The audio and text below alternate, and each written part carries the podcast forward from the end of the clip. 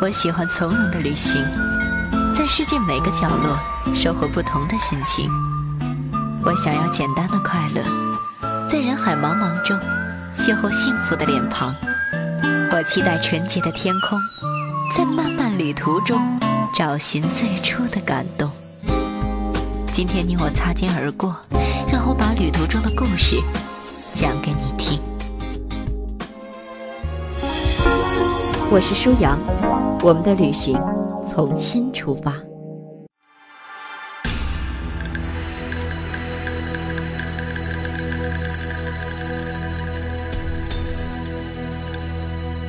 大千世界种种奇妙的人文和自然景观，是世界留给我们的珍贵礼物。在有生之年，应尽可能的看看这些正在消失的美丽。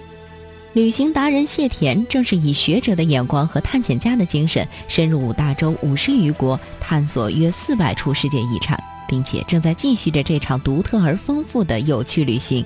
边走边看，舒阳为您讲述谢田所走过的最美世界遗产。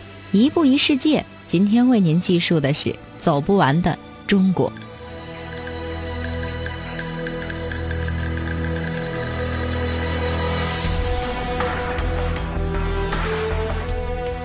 寻味古中国的这趟旅行，我们是从殷商开始的。自从商朝以来，算命业在中国一直都是个巨大的产业，哪怕到了今天也是如此。风水和星象的文章充斥着各种报纸和网络，这些学问给我们描绘了一个奇幻的世界，有青龙白虎和金牛天蝎，这是一个可能根本就不存在的世界。然而问题在于，这个世界是人们所需要的。迷信是伴随着人类文明的诞生而出现的，不光是中国，世界上所有的文明都离不开迷信的印记。而且都能催生出一连串大大小小的产业。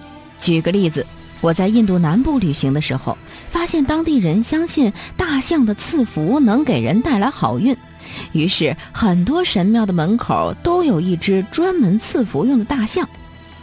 象会用鼻子收钱，钱给多了不找，钱给少了会再要，给够了才用鼻子磨顶一下。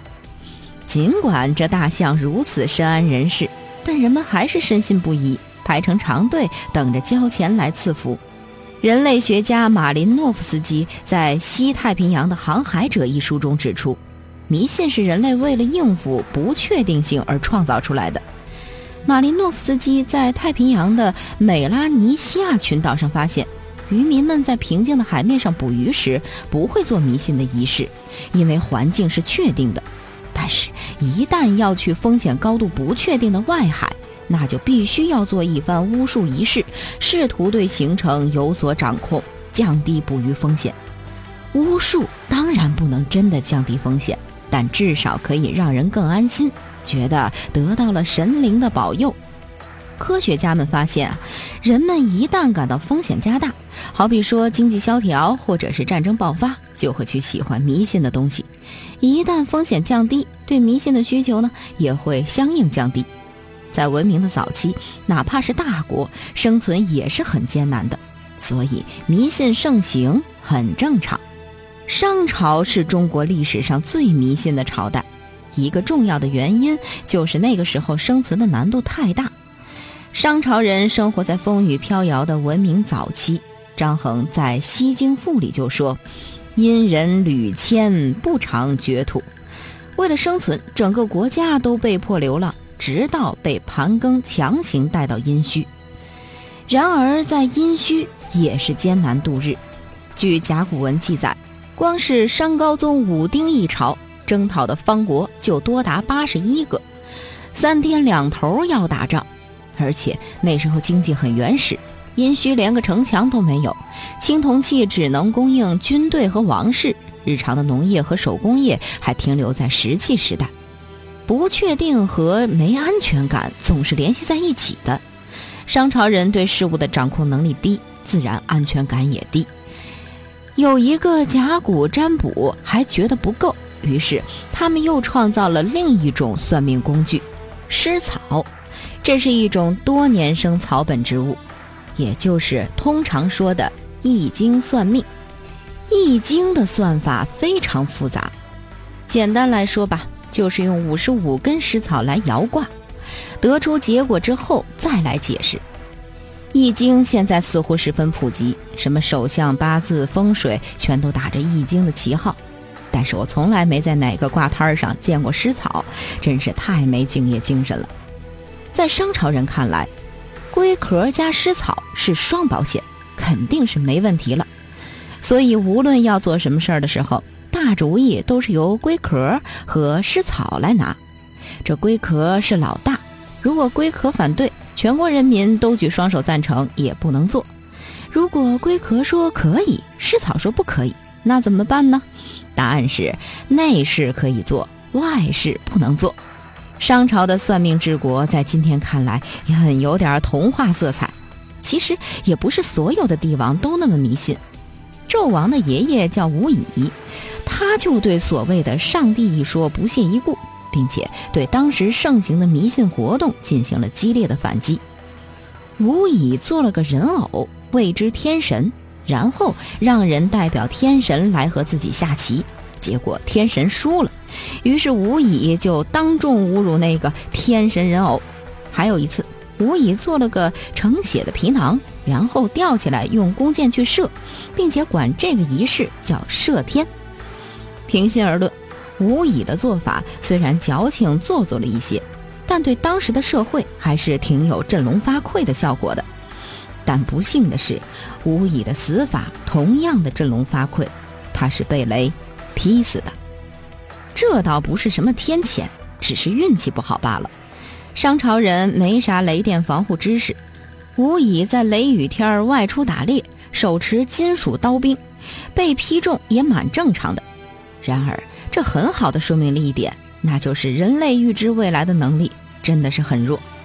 我们生存在一个缺乏确定性的世界里，而且谁也看不清未来的模样。朱元璋曾经的梦想就是做一个能吃饱饭的和尚，希特勒曾经的梦想是做一个自食其力的画家，雷曼兄弟公司在2007年还富可敌国，到了2008年就破产了。谁能料到呢？谁也料不到。世界比我们所能想象的更加不确定。这也是投机的人总是输多赢少的原因。我们在不确定的世界里感到难以掌控，于是就总想给每件事情找到一个确定的原因。然而，世界上的很多事情其实是没有因果的，只是有个概率罢了。一千万个买彩票的，总能有一个中大奖。但人们如此讨厌不确定性，哪怕是概率，也非要找出因果。结果就像歌德说的。要给运气找原因，那唯一的可能就是神明。不过，我倒是觉得，我们应该学会更加淡定地面对那些不确定的东西，因为在我们看得到的未来，不确定性只会越来越高。当年，熊彼得认为一个长的经济周期是五十年，现在看来，这个周期会越来越短。十年前，谁想到过微博呀？五年前，谁想到过微信呢？时代的浪花翻滚激荡，将来的我们会惊讶地发现，年轻时对未来最疯狂的幻想，也不如年老时回忆过去来的激进。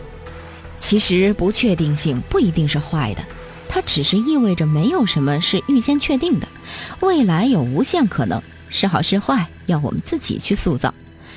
古人畏惧不确定性，害怕一切自己不能掌控的东西，所以崇拜神明。反对改变，固步自封。然而，对于今人而言，大可不必如此，因为不确定性不光意味着风险，也意味着我们拥有一个自由的未来。未来之所以精彩，或许正是源于它的未知。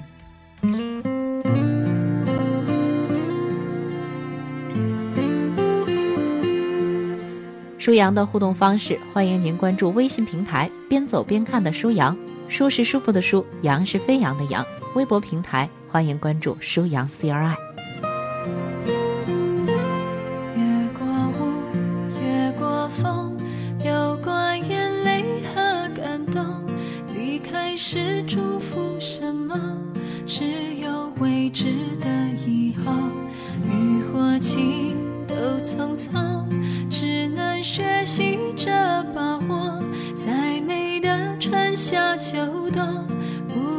为谁而停留？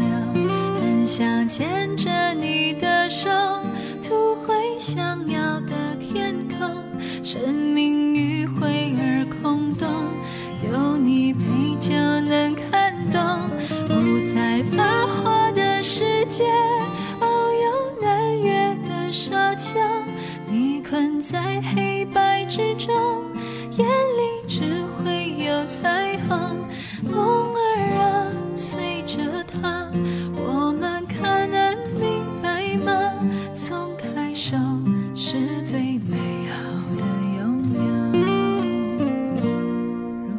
么呢？